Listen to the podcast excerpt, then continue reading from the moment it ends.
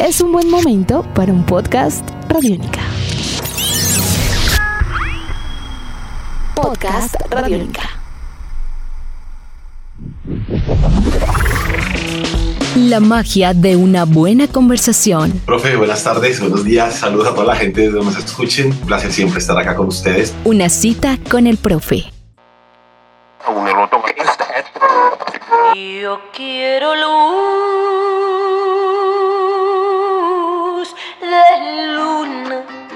uno dice amar te duele, se puede imaginar muchas cosas. Puede ser una frase de alguien que lo quiere a uno, puede ser un libro, puede ser una canción, ajá, estamos cerca, o puede ser una película. Yo siento tus amarras. Bingo, lo logramos. Amar te duele, año 2002 de Fernando Sariñana, película, realización cinematográfica mexicana que tenía en su banda sonora a un artista muy joven con una voz muy particular y con un estilo que posteriormente sería un estilo convertido, ¿por qué no?, en género sonoro. En el 2004, esa misma artista repetiría banda sonora, pero en este caso con temporada de patos, película de Fernando Eimke. Ya era una realidad. El cine, así como el cine ha sido literalmente una puerta de entrada a la música, en el caso del rock, en el caso de la música popular o, por qué no, del mismo rap o hip hop, cultura del hip hop sin lugar a dudas le debe mucho al cine de los 80, el cine se encargó de traernos a el imaginario de Iberoamérica y en el caso de Colombia, una figura muy joven llamada Natalia Lafourcade. Hoy en una cita con el profe podcast Radiónica al oído, vamos a presentar a María Natalia Lafourcade Silva. Su voz, su sensibilidad. Ella es, sin lugar a dudas, una compositora formidable, una gran artista y una de las sensibilidades más profundas de este tercer planeta, el planeta Tierra. Tendremos el privilegio de escuchar sus historias. Ella siempre muy amable con Radiónica. Existe una relación preciosa entre Radiónica y Natalia Lafourcade, eso está completamente claro. Un Canto por México volumen 1 publicado en el 2020, Un Canto por México volumen 2 publicado en 2021 y es este trabajo musical, el volumen 2, la excusa perfecta para volver a comunicarnos con Natalia Lafourcade. Sean ustedes bienvenidos y bienvenidas a una cita con el profe, podcast Radiónica, al oído. Estamos con ustedes el maestro de maestros Jairo Rocha y quienes habla Álvaro González Villamarín, arroba profe astronauta. ¡Qué emoción! Vamos a escuchar a Natalia Lafourcade en esta comunicación siempre única y emotiva con Radiónica. Esta es una cita con el profe.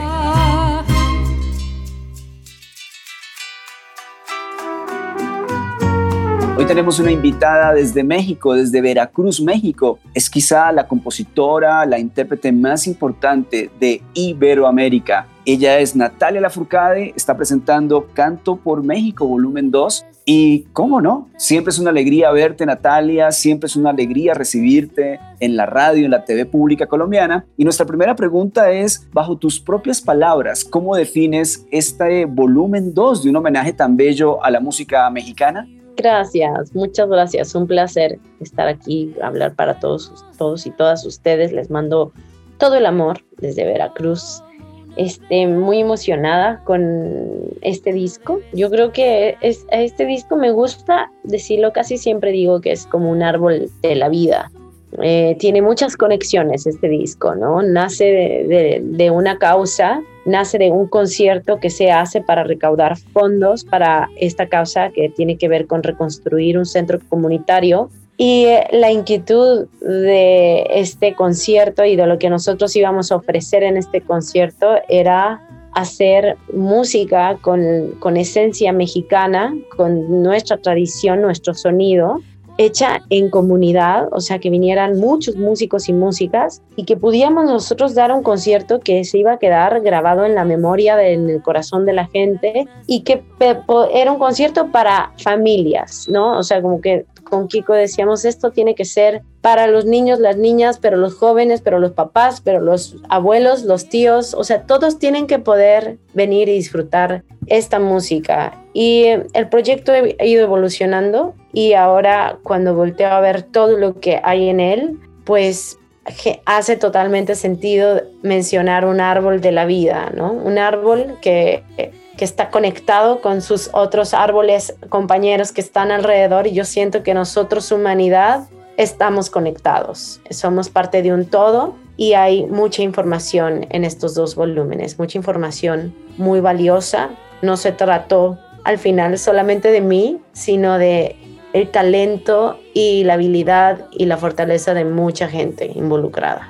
Natalia, algo que nos llama mucho la atención de Un Canto por México volumen 2 está relacionado con el 1. En el 1 teníamos una búsqueda profunda de lo que eran las diferentes sonoridades, compositores y compositoras de México, incluida tú. Y en este segundo trabajo uno siente que de alguna manera u otra es mucho más natural este proceso de búsqueda. Es más, uno comienza a encontrar diferentes matices en un disco bastante bello en su construcción y nos llama mucho la atención que inicia y termina de una manera bastante sencilla, desde esa versión de La Llorona casi con una voz completamente desnuda, hasta ese tema que se ha trabajado con Jorge Drexler, que además de ello, ¿para qué sufrir? También termina de una manera bastante acústica y sencilla. ¿Cómo nos explicas esta narrativa de un disco que inicia y termina? Muy seguramente está relacionado con, con lo que quieres contar de un álbum que tiene tantos matices. No sé qué tienen las flores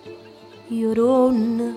Sí, yo creo que eso al final tiene que ver con que todos estos elementos, que era lo que platiqué mucho con Kiko Campos, con el productor, que al final todos estos elementos, o sea, los he traído a mi mundo y a mi forma también, o sea, a mi estilo, ¿no? Mi, mi, mi, forma como de acercarme hacia todos estos géneros. Eh, me gusta mucho decir que para mí ha sido como un coqueteo constante, ¿no? Con esta música que al mismo tiempo va enriqueciendo mi mundo, que al mismo tiempo va siendo una gran maestra para yo eh, crecer también como ser humano, como artista, eh, como intérprete, como, como compositora también. Eh, vaya, o sea, se ha convertido como en un dos por uno, ¿no? Digamos, o sea, estoy aprendiendo al mismo tiempo que hago y libero proyectos, ¿no? de alguna manera volver al acústico, o sea, empezar en el mundo del acústico y, terminar en el mundo del acústico, nos permite volver a mi mundo, ¿no? Nos permitió un poco volver a, lo que quizás es más mi, mi lugar, ¿no? Que, que soy yo con mi guitarra o yo con Jorge Drexler y su guitarra, ¿no? De una forma muy íntima y muy ligera, ¿no? Porque en los otros temas del disco, pues puede haber ligereza, pero tú volteas abajo de la ligereza y es que hay unos arreglos de una, o sea, de un nivel que, que realmente para mí ha sido como una fortuna encontrarme con los músicos con los que he podido trabajar en este proyecto, ¿no? O sea, los arreglos de Nando Hernández son una belleza, o sea, tú dices, es que ahí es aquí hay un lobo detrás de esto, ¿no? O sea, tú lo escuchas y dices, hay un tipo que conoce, que sabe, que sabe de esta música, ¿no? Y eso fue uno de los valores, es uno de los valores tan increíbles que tiene que tienen estos dos volúmenes, ¿no? O sea, las personas con las que pude trabajar, ¿no? ¿Quién no sabe de amores llorona no sabe? Ella es Natalia Lafourcade y vamos a comenzar a explorar algunas canciones, que es un viaje bastante interesante. Natalia, nada es verdad con los cojolites. Cuando salen publicados en Un Canto por México volumen 1, hice la tarea de investigar quiénes eran los cojolites y me encontré con un parche, como decimos acá en Colombia, bastante emotivo, bastante especial y se siente una química muy grande entre tu arte sonoro con el de los cojolites. Además, nada es verdad es definitivamente una canción oportuna para Latinoamérica. ¿Qué quieres compartir alrededor de los cojolites y por supuesto de este lanzamiento que me parece, por cierto, muy fuerte?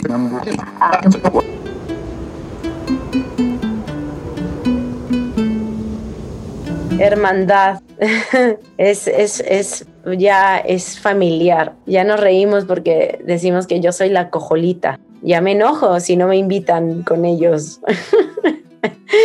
ya nos hablamos, nos, nos reímos, nos regañamos, nos queremos, nos abrazamos como familia, ¿no? Le tengo mucho cariño a los, a los cojolites y, y, nada es verdad, es contundente. A mí me gusta mucho decir que nada es verdad, es el momento, para mí es el momento culminante, es el momento donde se genera esta explosión energética y de conexión en este proyecto, ¿no? O sea, cuando tú, cuando tú escuchas el volumen 1, el volumen 2, pero cuando tú llegas a nada es verdad, es como ahí ya, ahí ya explotó la cuestión.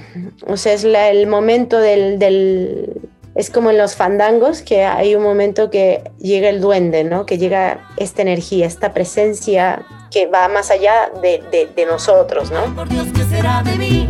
¿A dónde iremos a parar?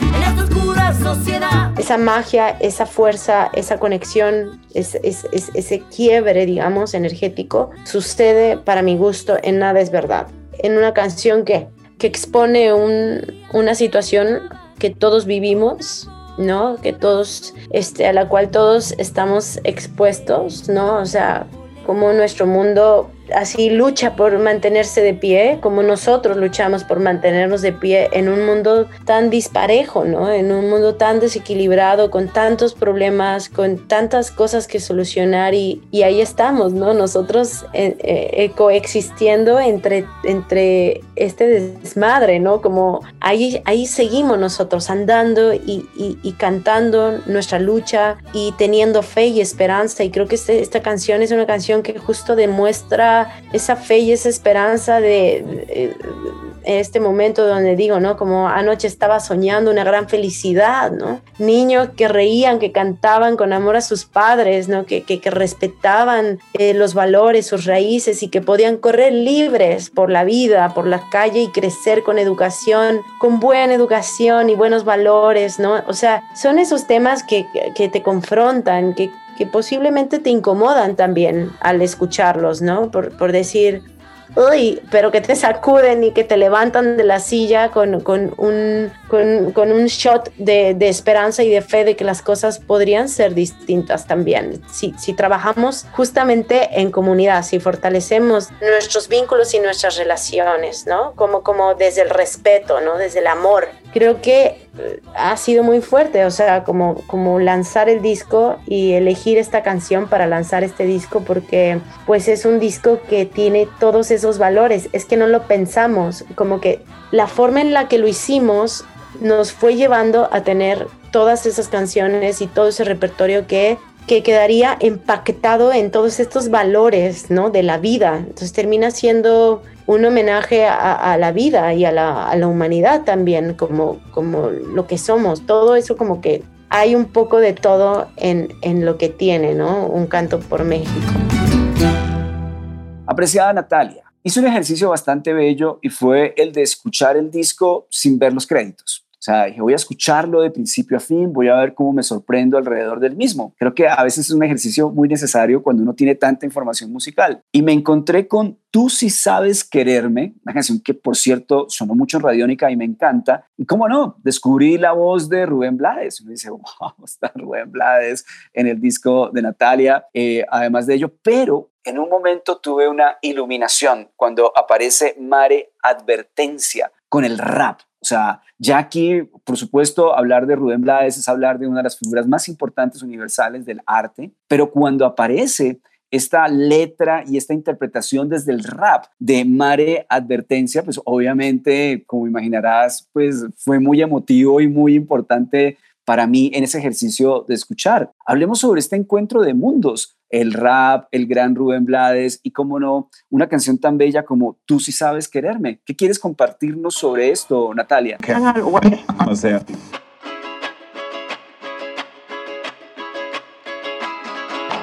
Sí, qué padre, ¿no? Qué maravilla. Para mí, tenerlos a ellos dos con todos los invitados me siento así como de agradecida y de sorprendida y, eso, o sea, como que es increíble. Pero en esta canción me gustó mucho saber que igual podía estar Rubén Blades, que es como este artista leyenda viva, consolidado, que todos amamos, que todos queremos, que admiramos, que ha hecho tantas cosas increíbles y tener una mare advertencia que es este artista emergente, bien, pero que viene con todo y con algo muy importante. Eh, que compartir y con un mensaje muy importante para, para dar y, con un compromiso también muy importante con, con su gente y, y, y, bueno, pues había que juntar estos mundos, ¿no? Como que me gusta mucho de un canto por México, la fuerza que tuvo para entrelazar universos y mundos que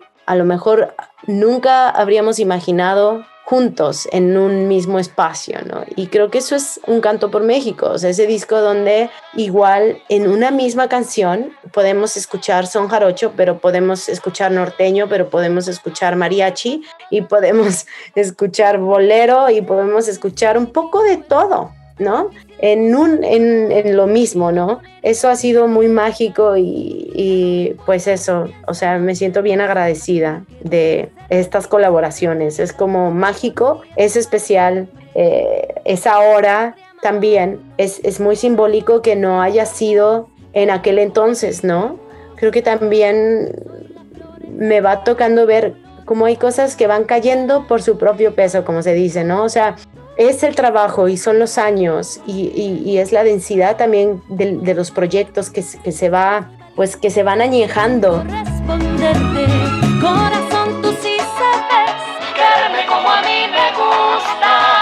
Vuelven más denso aquello que estás haciendo, ¿no? En el buen sentido, ¿no? Aquí estamos en la clase radiónica Natalia Lafourcade en la casa. La siguiente pregunta está relacionada sobre el analizar a compositores y compositoras. Ha existido un trabajo muy interesante tanto en el volumen 1 como en el volumen 2 de Un canto por México alrededor de esos compositores y esas compositoras que han creado definitivamente un tejido sonoro en México. En este caso vamos a hablar de la chilena, también mexicana, sin lugar a dudas, Bon Laferte. Es un momento muy especial y muy emotivo escucharlas a las dos y en particular el que haya seleccionado canciones de Mon Laferte ¿Qué puedes comentar sobre La Trenza y Amor Completo? Es uno de los momentos favoritos del disco para mí, sin lugar a dudas.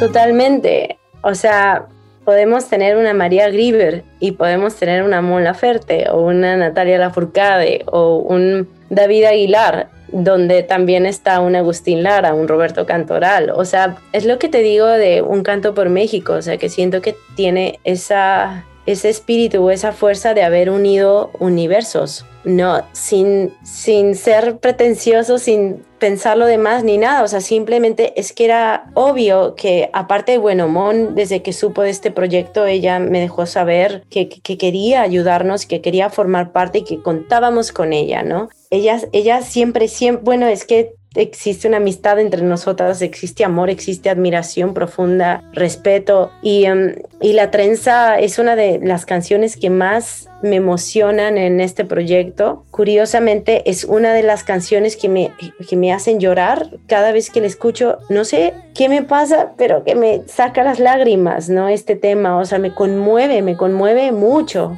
Y, pues fue súper especial y es súper especial tenerla en, en esta familia, ¿no? Creo que Mon es una es una figura importante ya para todos nosotros y nosotras, ¿no? O sea, de influencia importante, o sea, es así, ¿no? Y, y, y toda su música, ella misma, ella, ella, ella como, como ser, es, es, toda ella es como una influencia fuerte de estas épocas, ¿no? Entonces, un poco también eh, eso es un canto por México, o sea, como el tomarnos como comunidad de músicos, de artistas, ¿no? Como fortalecernos mutuamente, también es eso, ¿no? Entonces, bueno, pues en esta, en esto volumen 1 y volumen 2 tuvimos su presencia y yo deseo que un canto por México pueda ser un volumen 3, un volumen 4, podamos apoyar otras causas este, y que, y que en, en esa historia que vayamos haciendo podamos capturar los momentos musicales, ¿no? Como los artistas y las figuras importantes de estos momentos musicales que vamos teniendo cada año, cada tanto, que se puedan ver reflejados, ¿no? Como en estos dos volúmenes.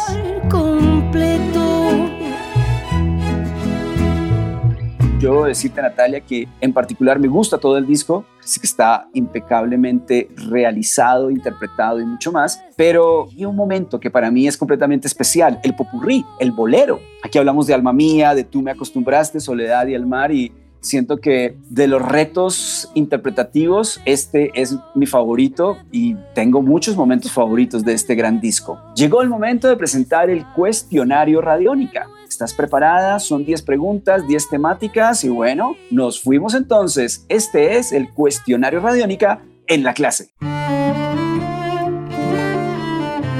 Vamos a empezar. Pregunta número uno. ¿Disco favorito? Bueno, hay un disco ahorita que me acompaña mucho y que no tiene la música nada que ver con lo que yo hago, pero se llama Promises de Floating Points. ¿Lo has escuchado? Es como mi música de relajación diaria. Pregunta número dos. ¿Comida favorita? Me gusta mucho la comida de México, pero la comida tailandesa es como de mis máximos. Pregunta número 3. ¿Una película favorita? Esa es muy difícil, pero te puedo decir una que podría ver 100 veces, que es eh, Cold War. Pregunta número 4. ¿Qué te produce miedo? Los temblores. Pregunta número 5. ¿Qué es el amor? Para mí el amor es una frecuencia, es una frecuencia alta, que te hace conectar con muchas otras cosas, que te hace conectar con, con la ternura, con, con, la conexión, o sea, con, con el encuentro, con, aquello que, que, amas, te hace conectar con la compasión, con la empatía, con el respeto,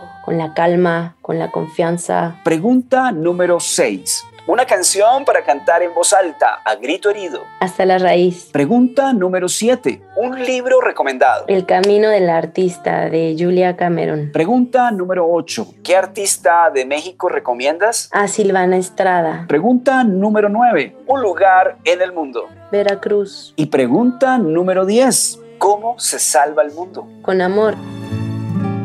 Me quitarán de quererte, llorona. Natalia, es un placer tenerte en la clase radiónica. Te queremos mucho en Colombia. Espero que todo esté muy bien. Muchas gracias por estar con nosotros. Ay, muchas gracias. Mucho cariño para Colombia, fuerza, mucha luz, mucho amor también. Espero pronto poder cantarles. Les voy a cantar con todo mi corazón y mi amor.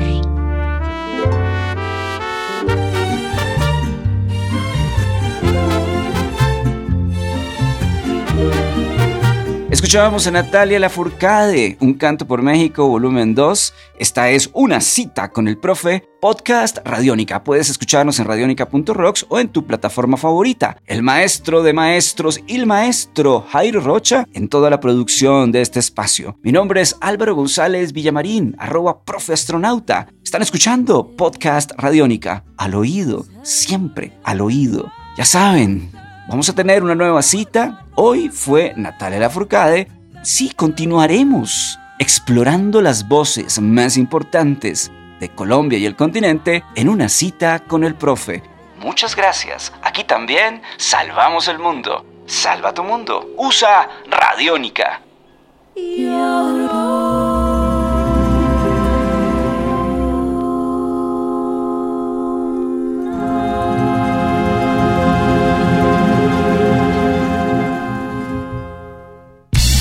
Nuestros podcasts están en radionica.rocks, en iTunes, en RTVC Play y en nuestra app Radionica para Android y iPhone. Podcast Radionica.